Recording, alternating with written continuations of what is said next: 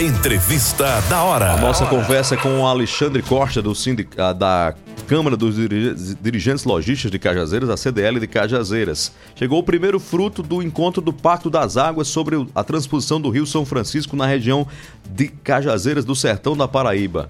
Parque Tecnológico, Fundação Parque Tecnológico está em vias de instalação na região de Cajazeiras, em Cajazeiras. Alexandre Costa, boa noite. Boa noite, Heron. Boa noite, o Alisson Bezerra. Boa noite, ouvintes do nosso Hora H. Na realidade, isso é um projeto antigo que nós tínhamos de implantar aqui no Alto Sertão da Paraíba, com o advento das águas do São Francisco, uma fundação Parque Tecnológico, exatamente para absorver a mão de obra de nossos cursos que nós temos no IF, Heron. Nós temos um déficit de, de ou seja, de, de absorção desses profissionais.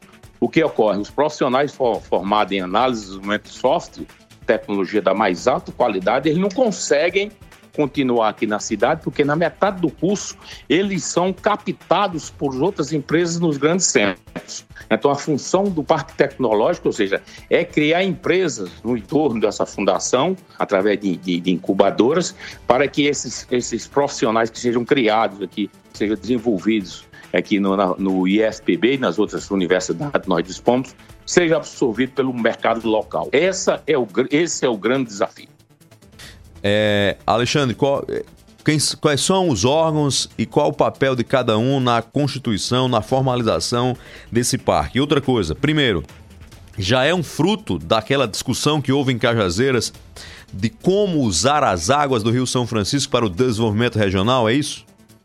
Exatamente, Seron. Você estava presente naquele evento, no, no, no, no, seminário do aproveitamento das águas do São Francisco, denominado o Pacto das Águas, e esse sai é o primeiro encaminhamento daquele seminário, ou seja, a criação, o compromisso da criação da Fundação Pacto Tecnológico, e no momento o reitor Antônio Fernandes ele anunciou esse compromisso. E agora, na última reunião do Conselho Deliberativo do SEBRAE, esse, esse projeto está se tornando então, basicamente, eu no próximo mês de junho, já do futuro Parque Tecnológico Celso Furtado. Alexandre, quais são os papéis das, das instituições? Quem encabeça essa, essa realização é a Universidade Federal de Campina Grande? Como é que isso funciona?